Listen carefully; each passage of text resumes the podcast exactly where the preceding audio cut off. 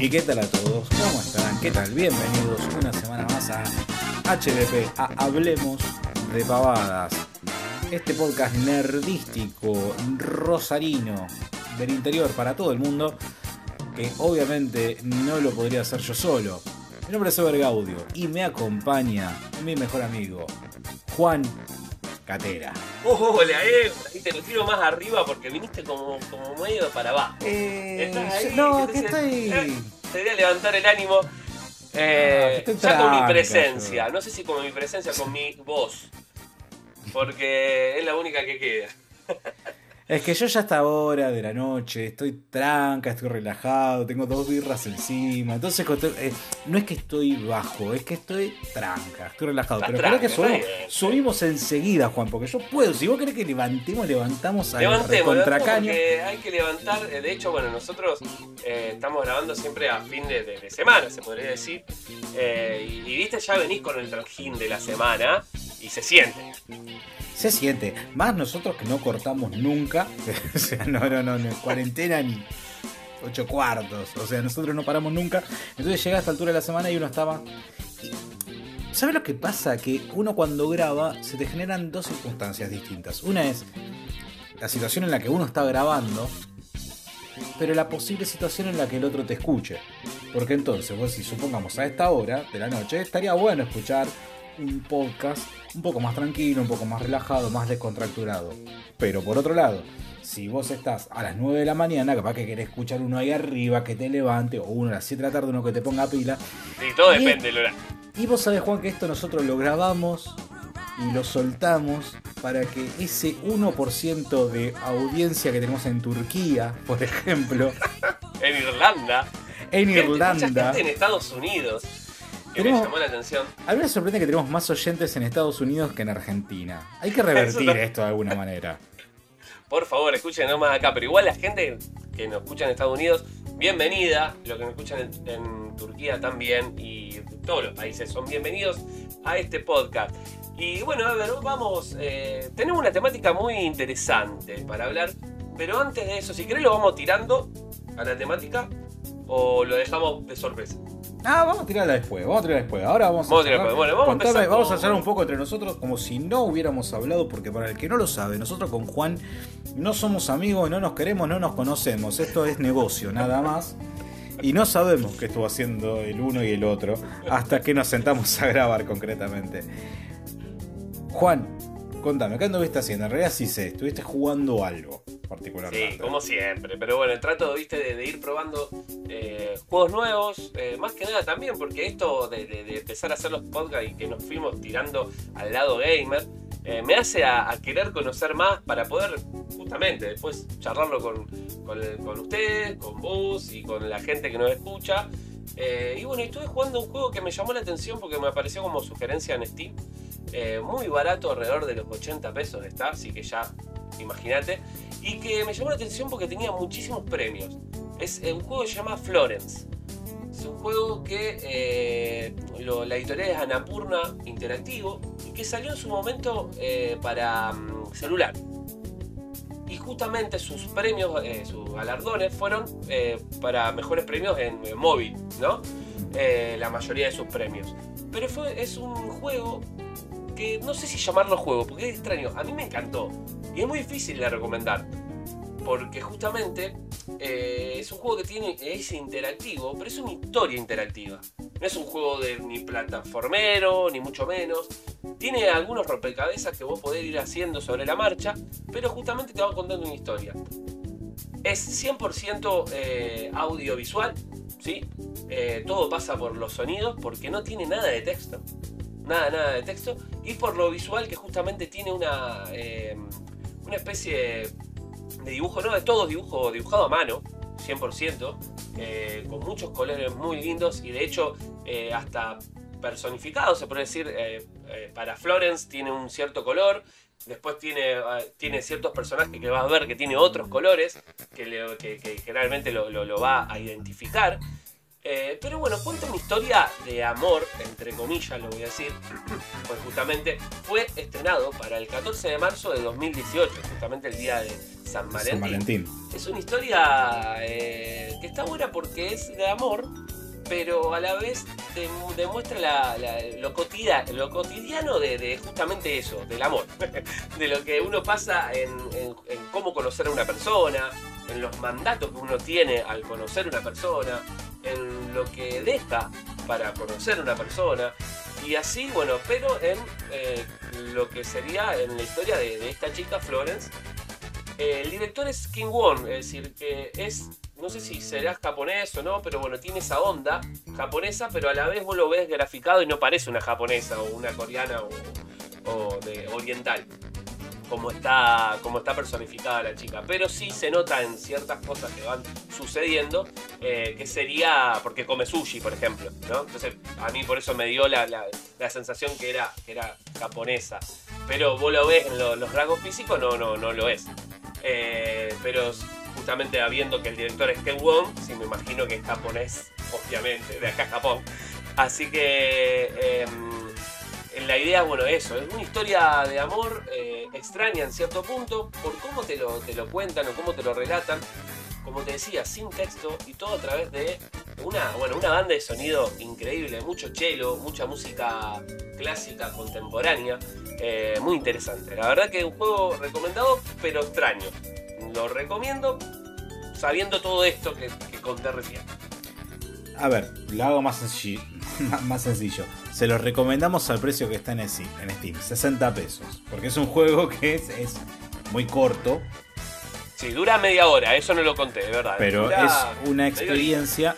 O sea, eh, Anapurna les puede sonar por dos lados. Primero, como nosotros con Juan siempre les, les hablamos de Devolver Digital como una publicadora, el publisher, el tipo que agarra ahí determinados proyectos y elige publicarlos y por eso cobra obviamente una guita por, la distribución y por la publicación de- y la producción de, de los videojuegos. Bueno, así como Devolver está y siempre tiene una, una X, un estándar de calidad, Anapurna tiene su propio estándar de calidad. Anapurna tiene su estudio de cine, de hecho. Hay películas con el sello Anapurna y hay videojuegos con el sello Anapurna. Y los videojuegos con el sello Anapurna, te diría que en el 95% son experiencias que hay que jugarlas. Porque son originales, son siempre, generalmente son experiencias independientes, son originales. Y que sea original no significa que va a romper a la, a la industria del videojuego, pero sí que te va a dar una experiencia que no la vas a tener de otra manera. Florence es una experiencia que no la vas a tener de otra manera. Porque como se relata la, la, la, vivencia, la experiencia, como, la narrativa del juego, en un juego que prácticamente no tiene texto, porque bueno, lo acaba de decir, no tiene texto, es todo jugabilidad, eh, es propio de ese juego, se le ocurrió a ellos. Por eso hace del 2018 para acá que viene ganando un montón de premios, como mejor juego de celular, este, ganó un BAFTA, Juan. Un BAFTA, a ver, sí, si ganó no en. Inglaterra como mejor Sí. juego de, de- de, eh, móvil. También como mejor juego de celular. Y es un juego que originariamente salió en celulares, en móviles, pero que se fue expandiendo de a poco y hoy día está en Steam. Y hoy día está en Steam a 60 pesos, 60 y pico de pesos. 70, 80, 100, no sabes cuánto te va a Está costar. en la Switch, Argentina. a ver, también. También está en Switch, pero en Switch debe estar a un precio no muy amable. Sí, eh, mira, en celular está a 3 dólares eh, aproximadamente, para que te den, se den una idea, por lo menos en el Play Store. Por eso, Eh, yo, a ver, lo que me parece es que para la- el tiempo que es, es una experiencia que es muy buena, pero muy, muy, muy breve. Entonces, para algo muy, muy breve, paga lo mínimo. Y yo creo que en Steam, porque no es un juego que te pida máquina. No. Entonces, no, yo calculo que lo podés jugar en cualquier cosa. El que lo busca, hasta posiblemente lo consiga pirata. Pero bueno, para que se hagan bien una idea, es una especie de aventura mm, no gráfica, una abertura conversacional sin conversaciones. Es una Sí, historia en la que uno va. una- Una, historia audiovisual, claro. Con Audiovisual jugable. un toque, de- claro, con un toque de interacción, digamos. Sí, sí, sí. Tiene muy pequeñas, unas interacciones muy breves, pero muy lindas que te meten en la historia. Justamente, como decías bien, muy, muy bien, en la narrativa totalmente de, de- esta historia, que no quiero spoilear nada, por eso lo único que digo es eso, que es la historia de esta chica y que hay una historia de amor de por medio, se habla de su vida, de sus cosas, de lo que hace, y justamente eso. Así que si más o menos le interesó de lo que hablamos, vayan a buscarlo, no lo duden. Muy bien, Juan. Yo, vos sabés que jugar no, sigo jugando Genshin Impact, que es el juego que voy a jugar. Yo lo decidí, yo voy a jugar Genshin Impact hasta que salga Cyberpunk. Eh, estoy debatiéndome todavía. Si Te falta poco. Sí, falta muy poquito. Falta poco. En noviembre estoy debatiéndome si me voy a comprar Cyberpunk ya o si Yo te espero tener preguntar una eso, próxima para, consola. ¿para qué, para qué plataforma? ¿Lo, lo, lo- eh, ¿PC? ¿Play 4? ¿Play 5? El tema es así. El juego va a salir para todas las plataformas. Ya se sabe que si vos te los comprás en Play 4, lo vas a tener en Play 5. Si vos te lo compras en Xbox, lo vas a tener en la próxima Xbox. Si vos te lo compras en PC, lo tenés en PC. ¿Cuál es el tema? Ellos también dijeron que, aunque vos te compres el juego ahora en una consola, no vas a tener, si vos cambiás después la consola de próxima generación, no vas a tener inmediatamente el parche que te sube el juego y te me lo mejora. Entonces, ¿qué- ¿cuál es el tema? Yo estoy pensando en sí. mm, comprarlo para la actual generación o esperar a cambiar la generación y ya tenerlo para jugar una versión un poco porque cuál es el tema, yo no, no me interesa tener la versión mejorada, yo tengo mucha desconfianza de cómo corra este juego en una Play Sí, sí. 4 de salida. Porque ya sabemos que los juegos de CD Projekt Red, que acá nos cansamos de hablar de qué lindo que son, sí, pero cuando salen están rotísimos. Porque son muy grandes, porque son muy complejos, porque son un montón de código y salen medio como el ojete. Entonces, tengo mucha desconfianza de salir a comprarme algo y que sea injugable. Pero también por otro lado está el hype. Y que tampoco sé cuándo me voy a comprar una consola si, o si me voy a poder comprar una consola de próxima generación. Entonces está el tema. Hoy día no tengo mucha alternativa. Si hoy día me lo tengo que comprar, empecé no me lo puedo comprar porque esta computadora no lo tira, pero ni en ¿No lo tira? a. No. No, no, no. Ah, no, pensé que no, por ahí- no, no, no lo tira. No, no lo tira ni, ni, ni- cerca. Y si lo tira, lo tira con tantos requisitos que no, deja. Prefiero más vale ir a la consola y que la consola se encargue de hacer la ecuación para que yo diga, bueno, ya está, lo juego así como está. Ahora, ¿por qué me acordé de Cyberpunk? Como te dije, yo voy a jugar Genshin Impact hasta que salga Cyberpunk. Y hoy casualmente salió una, un video. Hoy salieron varios videos sorpresas.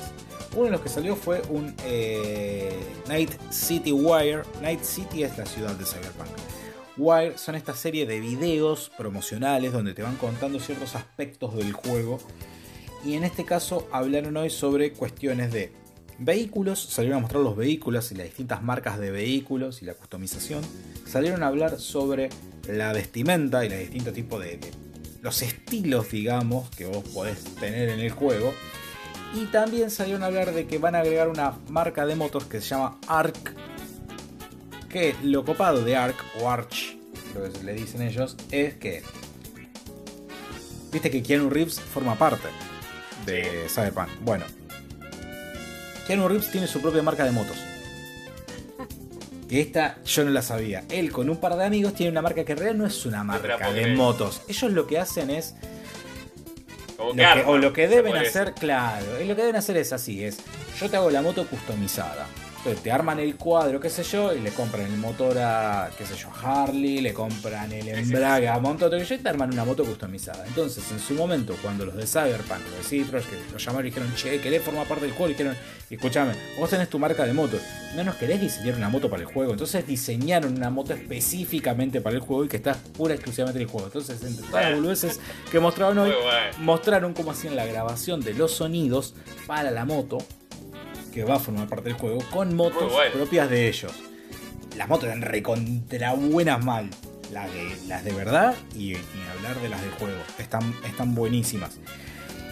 Eh, así que hoy se pudo ver eso un poco, así que nada, bueno, más manija, porque vos ves ese mundo y obviamente, decís, me quiero meter acá y quiero estar Claro, 200 horas dando vuelta por acá, pelotudeando. Este. Así que bueno, eso se liberó hoy. Y no es lo único que se liberó, también se liberaron dos videos. Este, eh, yo creo que de acá un par de meses esto va a parecer una estupidez, pero hoy día aparece un montón de información. Hoy se liberaron dos videos, uno lo pueden ver en nuestra página de Instagram, que es cómo es el menú de la Play 5. ¿Qué sé yo? Hicieron un video para mostrarte cómo es el menú y es como para levantarte un poco el hype, es como Sí, para sí, como decirte, mirá lo que, con lo que venimos, sí. poco Claro, de- mira, es así, podés hacer estas boludeces, qué sé yo. Paralelamente, eh, GameSpot hizo lo mismo con la de Xbox One. Para hacer un paralelismo, porque los vi a los dos muy rápido, muy super es, ok, el de Xbox a mí me parece feo porque es verde, pero es totalmente práctico. Es practiquísimo, vos lo ves y son todos cuadraditos que sabes a dónde vas. El de Play le pusieron, es como el del A4, pero un poco más rebuscado y con algunas funcionalidades. Dentro de las cuales, Juan, te voy a contar algunas funcionalidades, a ver qué te parecen. Decime. Primero que nada, imagínate que estás jugando un juego y de golpe la Play tiene un menú que son como tarjetitas que te van mostrando información y te dicen, mira, en este momento vos tenés tal misión abierta y te faltan aproximadamente 15 minutos para terminar la misión. Te avisa cuánto tenés para conseguir un objetivo.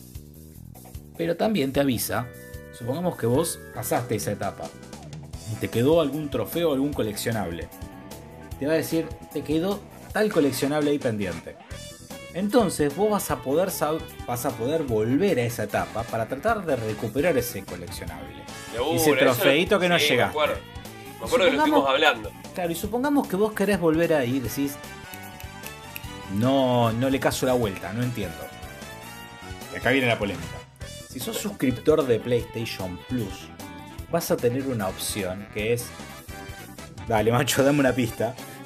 Entonces, te van a poner un video que lo puedes utilizar incluso como picture in picture, o sea, vos podés ir jugando. Mientras estás jugando. se te va ah, ejecutando un videito al costado y ese videito te dice qué es lo que vos tenés que hacer para conseguir ese trofeito, esa cosita, ese un poco coleccionable como las que te guías había de quedado. Steam. Las guías de Steam, no sé si vos alguna vez lo, lo has visto. Vos pones, eh, creo que Alt y Tab a la vez, te aparece una imagen sobre el juego de Steam, si estás jugando en Steam, con obviamente el juego, y te da la posibilidad de ir eh, a las guías. En ese caso podés ir viendo, no videos, pero sí eh, gente que te va diciendo, bueno, para eh, tal logro tenés que hacer esto, esto y lo otro. Y vas viendo eso y te vas ayudando con el juego y no tenés que cerrarlo. Claro, bueno, esto lo que dijeron es, mira, descubrimos que la gente muchas veces cuando se traba en algún lado lo que hace que es, va, va a YouTube, busca... Va a YouTube. Mira, lo que ahora nosotros hacemos es, le ponemos la respuesta ahí. Esa es una de los features, digamos, este, interesantes o, o novedosos con esa polemiquita, ¿no? De te están dando una ayuda, va, qué sé yo, eso no es polémico. El que lo quiere lo usa y el que no lo quiere no lo usa. No, no me parece lo polémico mal es que vos decís, si vos tenés PlayStation Plus te lo dan Eso. y si no Ahí lo sí. tenés, no. Eso sí es polémico. sé yo. Y pará, y si a mí no me interesa, ¿me vas a bonificar el PlayStation Plus? Mm, no sé, porque yo prefiero la ayuda de YouTube y anda a cagar. Pero bueno.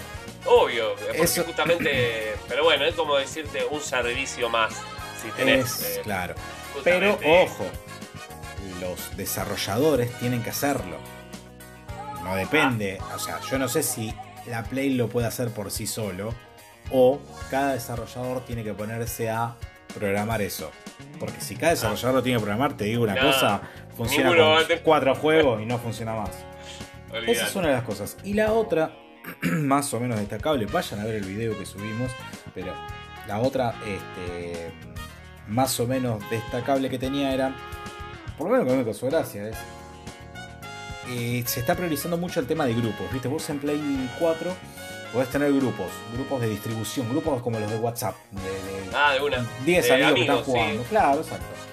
Y podés compartir cosas. Bueno, supongamos que vos sacás una imagen y querés compartir una imagen. Si el desarrollador considera que esa imagen que vos estás por compartir, o ese video que vos estás por compartir, puede contener algún tipo de spoiler, yo te lo mando a vos y a vos te aparece un mensaje avisándote, guarda, te están mandando un video, pero ojo, porque puede tener un spoiler. No sé, qué sé yo. Te muestran que en definitiva te mando un video y te digo, no, mirá lo que es esto. Y resulta que decían que Ellie era hija de Joel. ¿Viste? Biológica. Entonces a vos te aparece un cartel y te dice, ojo, mirá que te están por destrozar el juego. Y bueno, es una... mm, También otra nueva feature. Después el resto son bastante similares. Mostraron un poco cómo se muestra esta cosa de que saltás de un juego al otro y es más o menos rápido. Que a mí me pareció medio choto porque en realidad lo hicieron, pero en un momento dijeron, bueno, esta parte la vamos a acelerar. Sí, bueno, pará, pará, pará. Vos no me estás mostrando la experiencia real de salir de un juego y meterme en otro. Sí, saliste de un juego y entraste en otro. Pero este juego tiene un montón de menús que vos me los estás acelerando. Entonces, no es la mejor. O no le, capaz no elegiste el mejor juego, tendrías que haber elegido otro. Pero bueno, hoy se mostró eso y también se mostró lo mismo por parte de Xbox. Y el de Xbox funciona 10 veces mejor. O sea, no se metieron Mira, con un juego bueno. multijugador. Otra, otra ficha más para ir al lado de Xbox, pero bueno. Sabemos que lamentablemente, no sé por qué, vamos como una- unas mulas a, a PlayStation. Qué sé yo, viste, es apostar de caballo ganador, vos ya sabés que. sí, sí, sí, sí. que en, algún momento te la ganan igual. Sí, eso es verdad, es verdad, totalmente. Exactamente. Así que bueno, bueno, a ver, ahí vamos cerrando creo que esta parte de, de información y de, de cosas que nos fueron pasando, que eso es lo que está bueno de comentar. Y vamos por lo que le vamos, vamos derecho, Ever, ¿eh? Vamos ahí como... Vamos a dar derecho, no vamos a cortar. no, o sea, si hay un motivo por qué este podcast se llama HDP es porque vamos a hablar de periféricos, Juan. Justamente.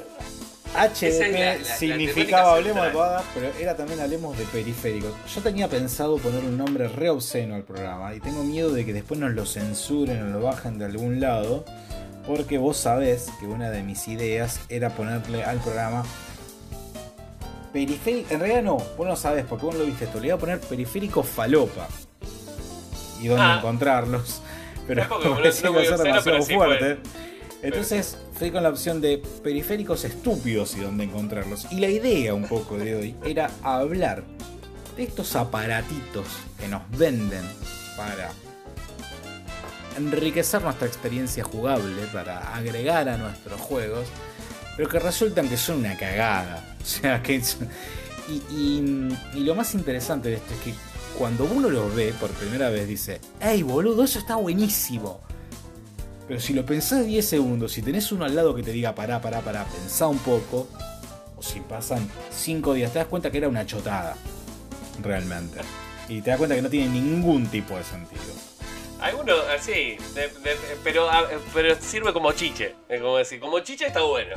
A ver, todo va a depender Y como objeto de de si se convierte. Claro, ahí está el tema, porque vamos a hablar de distintos tipos de periféricos. Y hay algunos que en la historia se convirtieron en objetos de colección y tenerlos hoy sale un huevo y están buenos. Y hay otros que son una chotada, que los tenés ahí. Pero la verdad que en el momento, igualmente de todo lo que vamos a hablar, en algún punto fueron eh, periféricos que se puede decir que fallaron en tal punto. Porque no eh, lo hicieron como de objetivo de venta, algunos pudieron tener más venta que otros, pero en cuanto a la funcionalidad, hay creo que uno de los que vamos a hablar, que creo que lo voy a decir yo, que fue el más funcional, pero de verdad que es muy raro. Eh, y la mayoría funcionalmente no fue bueno. De lo que, ahora lo vamos a ver. Ahora vamos a ver por qué. Exactamente. Vamos a arrancar hablando de periféricos. Vamos a tirar, si te parece, Juan, tiramos uno y uno. Uno y uno, dale, dale, vamos ahí. Dale, vamos con uno y uno. Repito, para el que no sabe lo que es un periférico es, vos tenés tu consola, tenés tu computadora y tenés un aparato que te sirve para jugar un juego. El ejemplo más práctico, la pistolita con la que juegas al Duck, al duck Hunt en el, al- en el Family. Sí, por ejemplo, un mouse, Ever, es un periférico. Un, teclado mouse es un periférico, pero lo quiero llevar a la parte le- más gamerística. Porque Es mouse- algo que se le anexa a. Bueno, en este caso vamos a hablar de consola. Exactamente. Y para arrancar, vamos a arrancar con una, con una mm, eh, máquina que tuvo un montón de periféricos porque su, mm, digamos, su filosofía lo permitía. En este caso vamos a hablar de Nintendo Wii, Juan. Voy a hablar de un periférico que me parece un espanto, pero porque el concepto me parece un espanto. Y en este caso es Babysitting Mama. Para los que no conocen, Cooking Mama es una franquicia de juegos de cocina que es muy, muy, muy popular en Japón y en un montón de partes del mundo. Y en un momento cuando salió la Wii, esa máquina que vos tenías un joystick que se movía y que no tenía cablecito y que podías hacer que tu abuela Mirta jugara, eh, a esta gente se le ocurrió hacer un juego en la que te vendían un bebé de peluche a donde vos le ensartabas en la espalda el Wiimote, el control de la Wii, y tenía, te traía un montón de minijuegos que todos obviamente tenían que ver con la temática de un bebé. Entre ellos, dormir un bebé. Yo no sé cuántos de los que nos escuchan son padres o madres. No tengo ni idea. Ahora, dormir un bebé no es nada gracioso, no es nada simpático y no es nada que sea gamificable. Es un dolor de huevo. Te peleas con tu mujer, toma, ahora se lo duerme. No se duerme, tómalo vos, no, tómalo vos. Bueno, a esta gente se le ocurrió que esto podría ser un juego re divertido. Entonces, lo que hicieron fue esta porquería donde vos le metes el Wiimote y tenés que estar amacando un muñeco hasta que se te duerme. Nosotros, Juan, jugamos el juego de Switch que tiene esto. Y bueno, en un minijuego de un ratito, decís, bueno, te cagas un poco de la risa. Pero este juego no era solamente eso, sino que tenía toda una serie de minijuegos que todos tenían que ver con ser una niñera virtual para un muñeco de peluche con un joystick ensartado en la espalda. Un espanto que no se vendió ni a palos y todavía se puede comprar. ¿Y sabes por qué te digo que no se vendió ni a palos? Porque se puede comprar, se puede comprar por 2 mangos con 50. O sea, en Estados Unidos por lo menos se consigue, se vende barato, te viene el muñeco y te viene el juego. Si tenés una Wii y sos el único que no la flasheaste, bueno, ahí está Baby Sitting Mama, Juan. Bien, mira, bueno, yo de la mano, muy interesante, porque la verdad que no, no lo conocía a ese. Este que voy a hablar yo es más conocido para el mundo de la gente que colecciona. Y justamente lo voy a agarrar porque vos estás hablando de la Wii y nos tenemos que remontar a Nintendo pero en el año 89, aproximadamente 88-89, cuando quisieron sacar su primer mando a distancia. Y estamos hablando del Power Glove. El Power Glove es una manopla, ¿eh?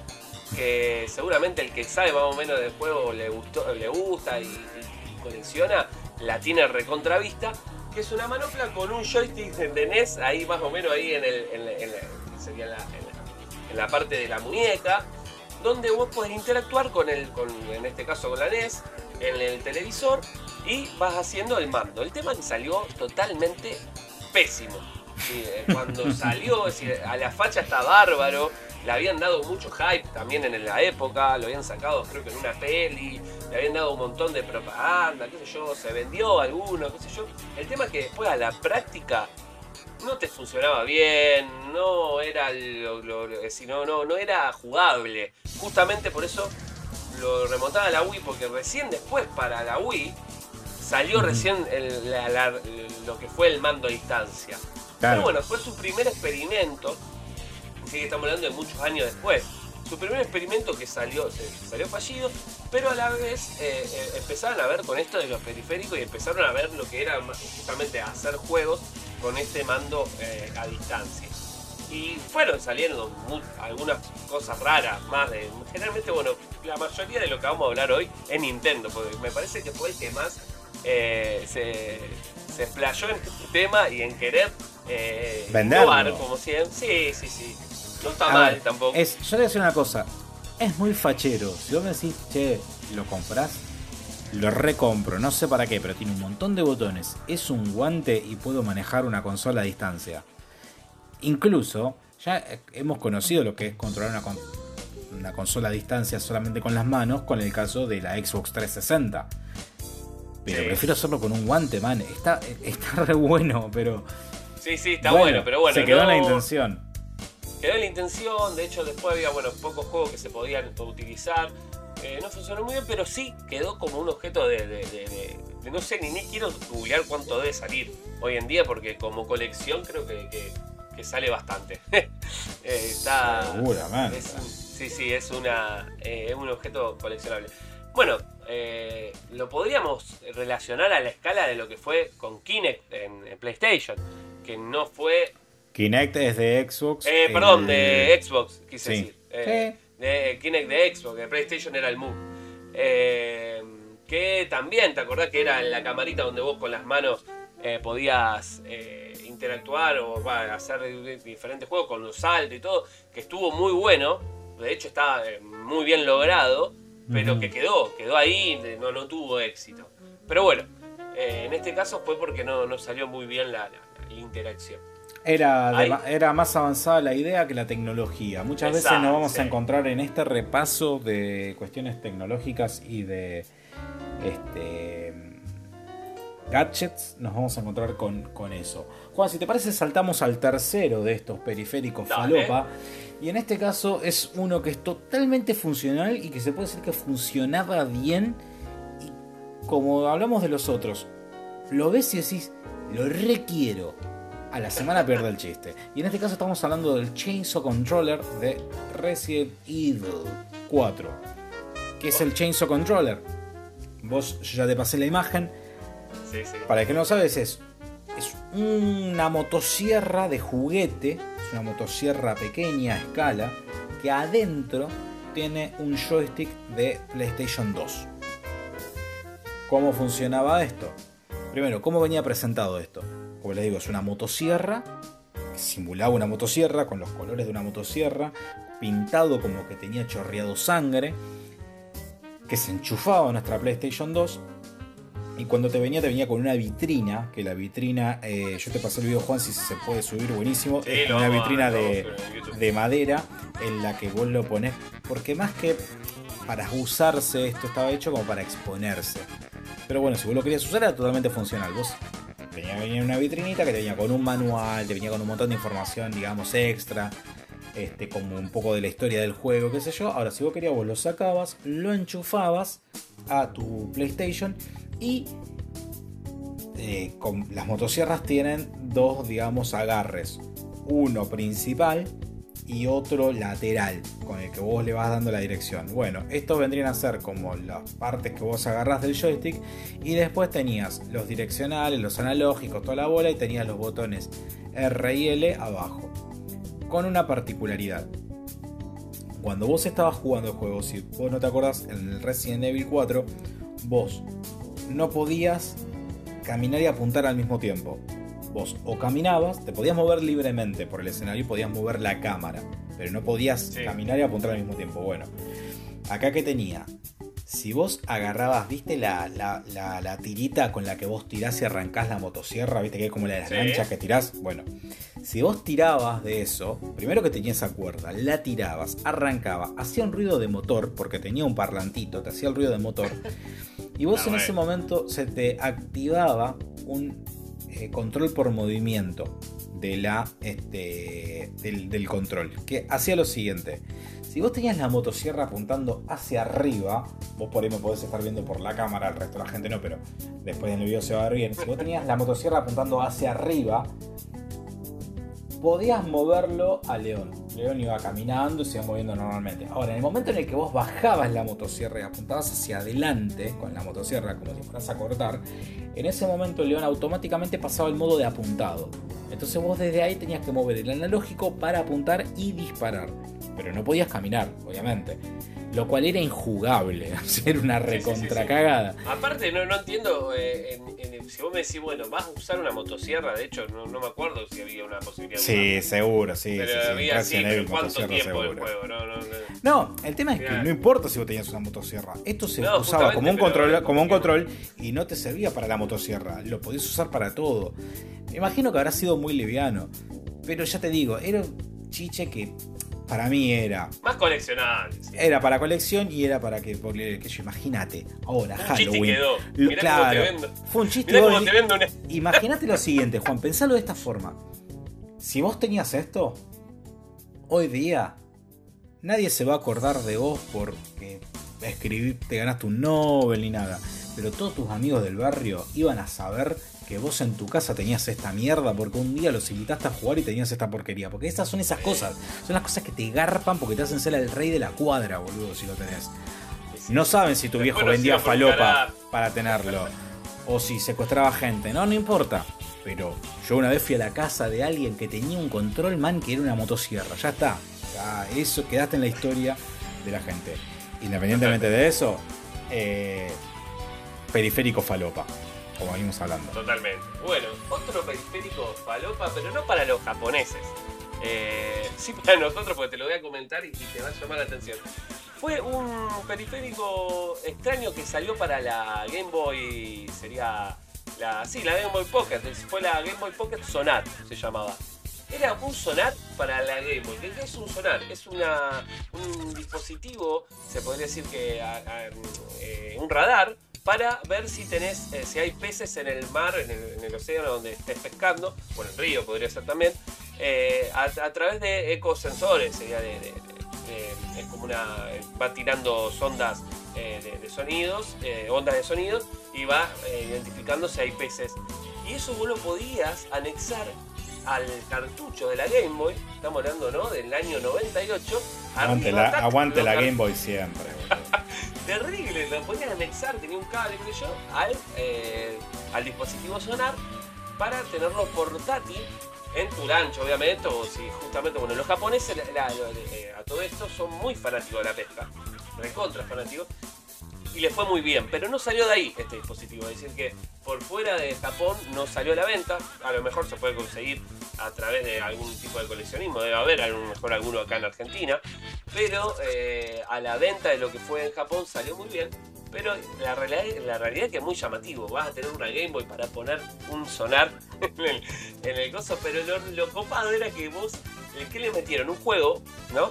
A la- para que vos tengas, eh, mientras estás esperando a ver si pica algo, vos estás jugando ahí en la Game Es, Boy. ga- es gamificar todo, es la que va. Es Es la que va. es un ojete. es la que Pero va. bueno, eh, periféricos raros si los hay, que sí tiene una funcionalidad, pero extraña.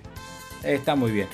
Juan, vamos a ir un pequeñísimo corte y ya volvemos con la segunda tanda de periféricos que tenemos pendientes. Dale. Turner.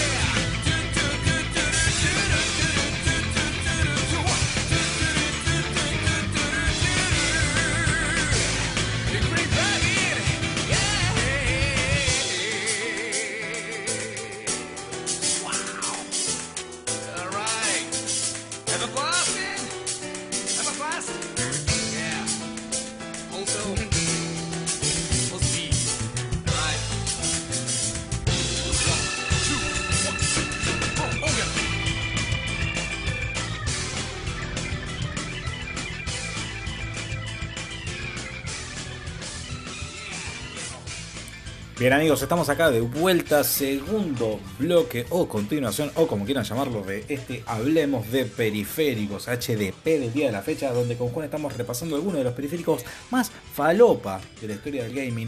Cabe destacar, Juan, no nos vamos a quemar, no vamos a quemar todos los cartuchos ahora. Este es un programa, pero hay periféricos para hacer varios Uh, programas. hay- tengo para hacer cinco programas más o menos. hay basura de plástico para tirar para arriba que se puede llegar a conseguir. Y en este caso, de todos los periféricos de los que vamos a hablar hoy, Juan, este es el único que digo, ay, a mí depende de cuándo me agarraba yo con esta recontra caída. Porque este está bueno.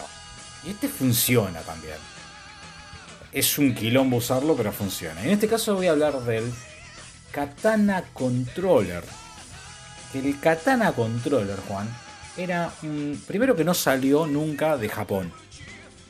Si no me equivoco, vos ya había hablado de uno que no había salido de Japón. ¿O no? ¿O estoy en Eh, pedo? sí, ¿O el que hablamos recién, el eco. El Eco, El, perdón. eh, va, el sonar, sonar. Exactamente, el sonar no había salido de Japón porque los japoneses son muy de pescar. Bueno, y los japoneses también son muy de usar katana, Juan, por si no sabías. Y en este caso, el Katana Controller vino como parte de la promoción de un juego que fue el Onimusha 3 de Play 2. Vos fíjate que Play 2 tenía una cantidad de periféricos estúpidos, porque además acordate que acá fue donde explotó el tema de las guitarras, del Guitar Hero y la batería y toda esta mierda. Bueno, eh, mucho de la Play 2. Y en este caso, bueno, el Katana Controller, que no estaba hecho por eh, Nintendo ya ni nada, sino que lo hizo Hori, creo que se pronuncia Hori. Hori es, ¿sabe quiénes son? Son los que hacen los. eh, hacen controles de videojuegos en general. Hacen. Viste que yo tengo uno de Play que es el mini, que es el chiquitito azul. Sí, Que está hecho para manitos más chiquitas, para los nenes, para que, que no llegan al control de Play 4. Bueno, también Hori son muy conocidos porque hacen eh, joysticks, eh, los se llaman Fighting Sticks o Arcade Sticks, una cosa así, que son los que se usan, viste, para los torneos de Street Fighter, con Sí, seis vi, botones y todo, bueno. salen un huevo, pero están. Claro, bueno. Hori es la marca que lo hace y en este caso Hori, como parte de la promoción de este juego, había sacado este mando. ¿Qué es lo que tiene bueno este mando? Por empezar, es un artículo bastante de colección, pero no es una edición coleccionista. No es que vos te comprabas la edición coleccionista del juego y te venía con esta cosa. No, no, no. Esto lo tenías que comprar aparte. Y es un mando que es una katana de plástico. Concretamente, en la empuñadura de la katana tiene un joystick metido de Play 2. Tiene sus dos direccionales, analógicos, perdón. Tiene la, la- cruz. Tiene una serie de botones que simulan el triángulo, el cuadrado, el círculo y la cruz. Y en la parte de atrás, creo, si no veo mal la imagen, vienen a tener el, el R y todo para que vos lo agarres con las dos manos como si fuera una katana. Pero no obstante eso, Después, digamos, de la empuñadura viene otra parte de plástico que simula el filo de la espada. Y después te viene el que no sé cómo se llama, que es el capuchón donde vos la guardás. Es Todo esto además venía con un soporte para que vos lo puedas poner, viste cómo se ponen las katanas, ¿no? Que vos las agarrás, la pones aquí como un soporte y vos la colgás. Queda re fachero tenerlo en tu casa, queda re bueno decir es un joystick, pero, Pero es cuando un vos quilombo usarlo. bueno, eh, yo te pasé un video en el que un chabón lo quiere jugar de dos formas. Primero, lo quiere usar para jugar un juego de Xbox con una especie de adaptador, un shooter, y le cuesta un huevo porque eh, es muy difícil de agarrarlo. Si vos lo ves, te vas a dar cuenta que no sabes cómo agarrarlo. Y a su vez, para jugar, no sabes cómo agarrarlo. Después en el mismo video eh, juega un juego de, de Play 2 y qué sé yo, más o menos juega. Pero esto no es ningún control por movimiento, no es que vos sacudías la katana y le metías un katanazo. No, no, No, es un joystick hecho y derecho metido en el mango de una espada. ¿Es re falopa? Sí. Pero es una falopa comprable. De hecho, la cajita estaba bueno porque la cajita. La caja era una caja, pero tenía, estaba toda como veteada con relieve, como si fuera de madera. Es como que le pusieron mucha onda. Ah, mucha onda. Pero Bueno, bueno, quedó en la onda. Bien. Y el eh, sería el otro que tengo para, para decirte. Es, eh, vamos, voy a, yo tiré todo de Nintendo. Voy, voy, sigo con Nintendo a morir. Y nos tenemos que ir al año 84. Muy llamativo porque para la época también, como habíamos hablado de, los, otros anteriores, eh, justamente mucha tecnología para ese momento. Y fue el ROB, un robot justamente, eh, un acrónimo, el acrónimo es Robótico Operating Buddy, es como un compañero robótico de operación robótica. Era un accesorio que era para la, para la NES que salió en el 84. Y algunos lo en Japón fue conocido como el Famicom Robot. Eh, y bueno, que salió, perdón, eh, en Estados Unidos también. Eh, y ahí fue, en Estados Unidos fue conocido como Rob, justamente. Este Rob lo que hacía, interactuaba en Ujú. los juegos. ¿Por qué no funcionó? En realidad funcionó de maravilla como, como ícono de Nintendo, porque hasta el día de hoy hay juegos que, que- que hasta está como personaje. El que es muy fanático de Nintendo, vos, eh, seguro que lo conoces. Rob está en Mario Kart DS, está en el Super Smash Bros. Está, bueno, en el Super Smash Bros. para Nintendo 3DS, para la Wii U. Está en el Ultimate eh, como personaje. Y eh, su origen es este, justamente, un periférico que salió solamente para dos juegos. Y justamente eso fue lo que lo- no, lo, no lo catapultó para después luego de éxito, sino porque quedó ahí nomás. Quedó para un juego que llamó Dynamite y para otro juego que llamó Stack Up. Lo ocupado, la, realidad que era que justamente yo viví, si era, vivía en el 84, eh, me lo hubiese comprado porque eh, estaba bueno. Vos imagínate, un robot donde vos estás jugando un juego y tenés que darle el joystick o algo, un elemento para que interactúe con vos. Entonces el robotito te interactuaba el joystick, ¿me entendés? Entonces hay en, en uno de los juegos de esto que, que creo que el Hyromat, eh, Hiromit, creo que es, así lo digo, lo, lo, ca- lo- lo españolizo, eh, puede pulsar los botones del mando, ¿me entendés? De la consola. Y en el otro, creo que el Stack Up, el jugador, si vos vas pulsando el botón del mando, cuando él, cuando el robot recién comple- completa la tarea, ¿me entendés? Entonces es como que vos interactuaba. Y para esa época, una locura, una locura. Pero bueno, quedó en esos dos juegos y nada más, por eso después no, no, no, no salió, no, no, no hubo ninguna mejora, no hubo otra, otro juego que salieron para, para ese robot. Y, pero sí quedó como un icono de, Nintendo.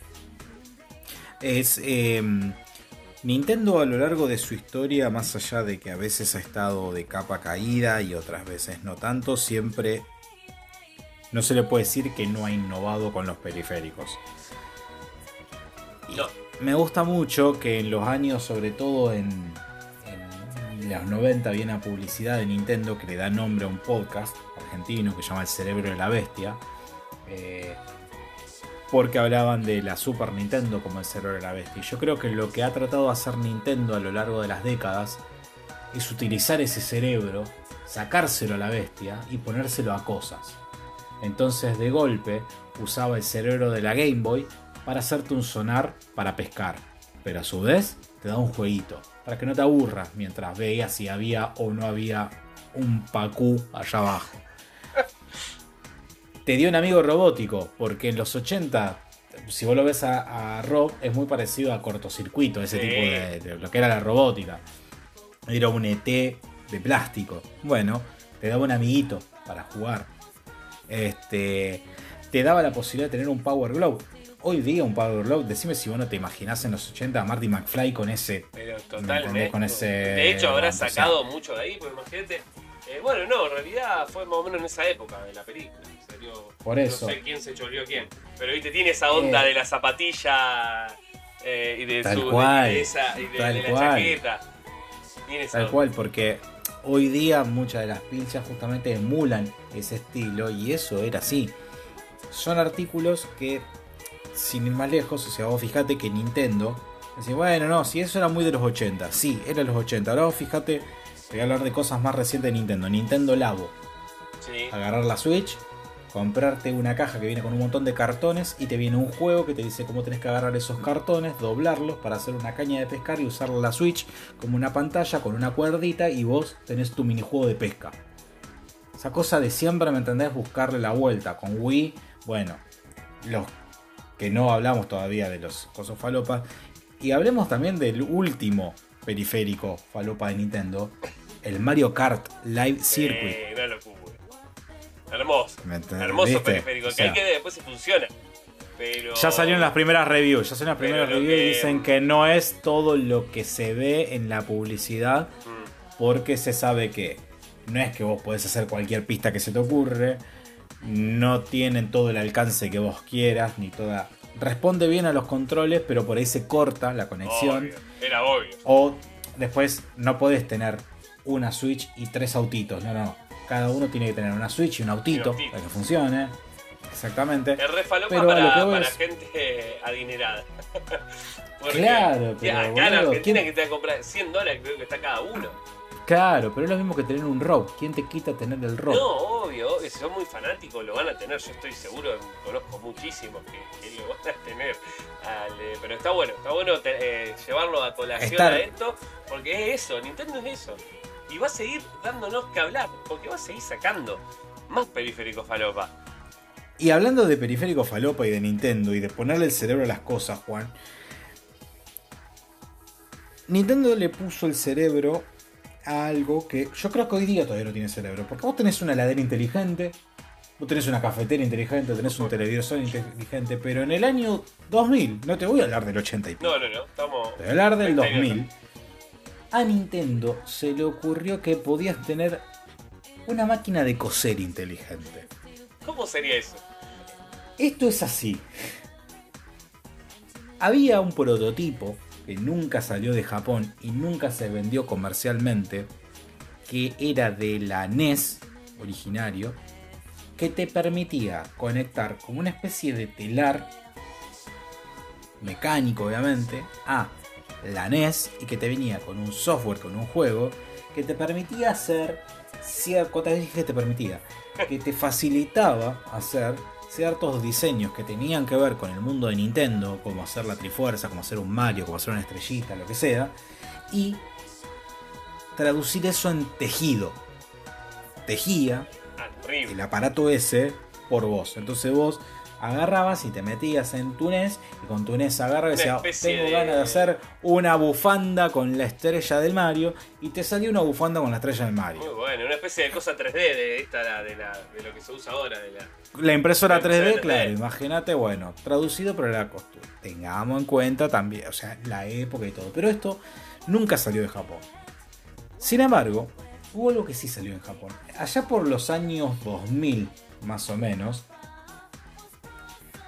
surgió que eh, se retomó esta idea, supongo yo, de alguna manera, y se hizo un software, un juego, un cartuchito, un programita para la Game Boy que permitía, conectándola a una máquina de coser, hacer bordados del universo de Nintendo. Muy bueno. En las imágenes- de coser o tenías uno especial. Ahí está el tema. Hay dos máquinas de coser en principio que yo conozco con esto. La primera es la Jaguar JN100. Pero también me enteré que Singer, la célebre eh, fábrica de máquinas de coser a nivel mundial, para festejar su 100 aniversario, no sé qué aniversario, se les ocurrió comprar la idea y este, hacerlo sobre todo para distribuir en Norteamérica. Si vos ves, las dos máquinas son muy similares, tanto la Jaguar como la, la- Singer son prácticamente igual, la misma máquina, con la diferencia de que una dice Singer, qué sé yo, y te viene con los manuales de Singer, y la otra, creo que dice Jaguar, que yo, y en un momento en la parte te dice Game Boy. Entonces a esta máquina le enchufabas un cable de la Game Boy, tenías tu software y vos le dabas como la instrucción para que te cosiera algo y ponerle que vos querías hacer una estrellita, vos pasabas la tele y te bordaba la estrellita. Falopa, Eh. sí lo hay, pero lindo. Bien. Esto es falopa de la linda, es algo que fue un fracaso comercial porque esto sí salió comercialmente a la venta. No la compró nadie. O yo, yo imagino que la máquina de coser servía independientemente de que vos tuvieras o no una Game Boy. Sí, el tema es que, Eh. que generalmente, a ver, ¿cuántos eh, jugadores le gustaría coserse algo? Si no, yo no conozco mucho. De hecho, más que nada por lo que sale una máquina de coser. No estoy hablando por, por, por cosas. No, yo creo que lo que trataron de hacer ellos es decir, Hay un universo. Sí, Hay una, hay, hay una. eh, creo que lo que Nintendo siempre trató de hacer es hacer que los juegos sean para todo el mundo. Entonces, ¿vos qué jugás? No, yo no juego. ¿Pero qué hobby tenés? A mí me gusta coser. ¿Sabes qué? Usá la Game Boy de tu hijo para Ah, coser. eso está bueno. No, ¿cómo voy a usar la Game Boy de tu hijo? Sí, porque ¿sabes qué? A vos te gusta coser. Vos te querés comprar una máquina de coser. Pero a tu hijo tiene una Game Boy. A tu hijo le gusta Mario. ¿Sabes qué? Conectá la Game Boy de tu hijo a tu máquina de coser y compartí un momento con él. El tema es que tenía que comprar la máquina de Y coser. hacer lo que le guste. Para eso, porque vos decís, bueno, vos podés tener una más o menos, te puede gustar coser y cosas, pero tenías que comprarte esa especial y el periférico. Que eso, como estuvimos hablando de todo lo de Nintendo, todos los periféricos son carísimos. No hay ninguno Para que mí, sea sí. Para mí, en realidad, lo que pasaba con, con esto, Juan, era que eh, apuntaban a gente que ya tuviera una Game Boy en su casa. Vamos a ser sinceros, o sea, estamos hablando del año 2000. Sí, sí, sí. Estamos hablando de que nosotros una Game Boy la veíamos. Yo vi Game Boy, pero ya estábamos a punto de dejar de ver Game Boys. Porque 2001 y se fue toda la mierda. No, aparte también era caro. Pero- sí, sí, sí. En otras partes del mundo la Game Boy se había vendido a cagarse, entonces era muy probable que hubiera una Game Boy en un montón de hogares. Y lo que estos tra- trataban de hacer era decirte, che, ya tenés una Game Boy, bueno, mira, ¿a tu hijo le gusta Mario? De una. Mira, hacele una remera, agarrar la remera y bordarle un honguito, un toad. ¿Cómo? Y Eh. compras este jueguito, Hermoso. se lo enchufás acá, agarrás el cable, que no sé si era el cable Lynx o otro cable, agarrás el cable, se lo enchufás a esta máquina de coser que de hecho salía mucho más barato que una máquina de coser convencional. Ah, mirá. Creo que estaba 400 dólares cuando una máquina de coser profesional salía 5 lucas, 4 lucas, no sé, pero era mucho más accesible. Entonces era decir, bueno, agárrate esto, ponelo y compartí un momento con tu hijo. Bordale las medias de, de Mario, ponele. Eh, fue un fracaso, no se lo vendieron a nadie. Hay videos por internet. Yo ahí te pasé un video justamente para que, para que pongamos. Pero me termina pareciendo uno de los periféricos más falopa porque. lo- o sea, me gusta desde muchos aspectos esto. Me gusta porque hoy día nos sorprendemos cuando te hablan de los electrodomésticos inteligentes. Y acá, vos no tenías un electrodoméstico inteligente, tenías una máquina de coser. La inteligencia la ponía la consola. Bueno. La ponía Nintendo, Está bueno, está en este caso. Y tiene que ver con esa. con El cerebro lo ponía. Cuando vos hablaste del sonar para pescar, También. la inteligencia dónde estaba? La tenía la Game Boy. ¿Viste?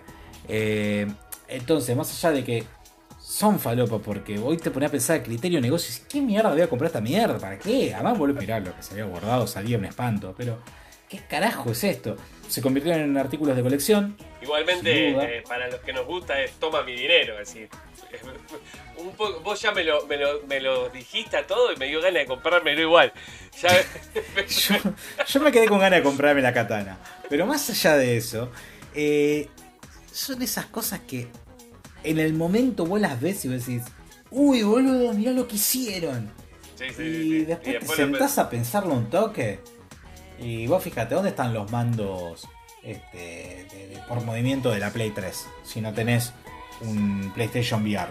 ¿Dónde fueron a parar todas las guitarras del Ah, Guitar Hero? Bueno, del yo tengo el, el move de la 3, lo tengo ahí, lo usé creo que tres veces como mucho, porque me vino con la Play en su momento cuando me la compré, no porque lo compré aparte y no, lo- no, no lo usé nunca más. Está todo bueno, todo lo que vos quieras. De hecho, me compré, yo tengo acá, bueno, no, no te lo voy a mostrar porque no se va a ver, pero eh, vos sabés que me compré para la Play 3 el, el de Disney. El Disney, Sí, no me ahora el nombre, pero bueno, el que... El, Disney Infinity. Exacto, el Infinity. Cosa que es más para coleccionar que otra cosa, pero bueno, eh, que en su momento estuvo muy de moda y ahora na- no se usó más eso para los juegos. En otro programa podemos hablar de los Toys to Life. Totalmente. Que es toda esta gama de juguetes que se utilizaron como Disney Infinity, Lego Dimensions. Eh, hay el otro, no cómo se llama, el Sly Cooper, si me equivoco. varios más. Bueno, y los amigos de Nintendo. Ami- que es. los amigos de Nintendo todavía se siguen vendiendo. Sí, ¿Quién no sí, quiere? sí. Yo quiero un amigo de Nintendo. Hay uno de Zelda, hay uno de Link en No, realidad como, que como está coleccionar caballo está con bueno, pero bueno, eso va a llevar otro programa, me parece, porque es... Eso va a llevar otro programa, discusión. exactamente. Pero bueno, así que Bueno, sí, vamos cerrando el programa. La verdad que muy, muy nutritivo, se podría decir el programa, ya que hablamos de periférico y no de comida. Pero sí, ahora estoy pensando en comida, por eso dije nutritivo. Pero bueno, Es una hora para Eh. pensar en comida. Mira la hora que es, Juan.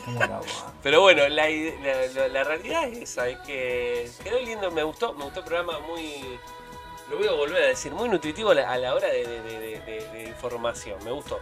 Me gustó cosas que por ahí no, no, no se hablan eh, a menudo. Otra vez con, eh, con comida. Deje de pensar en comida, señor.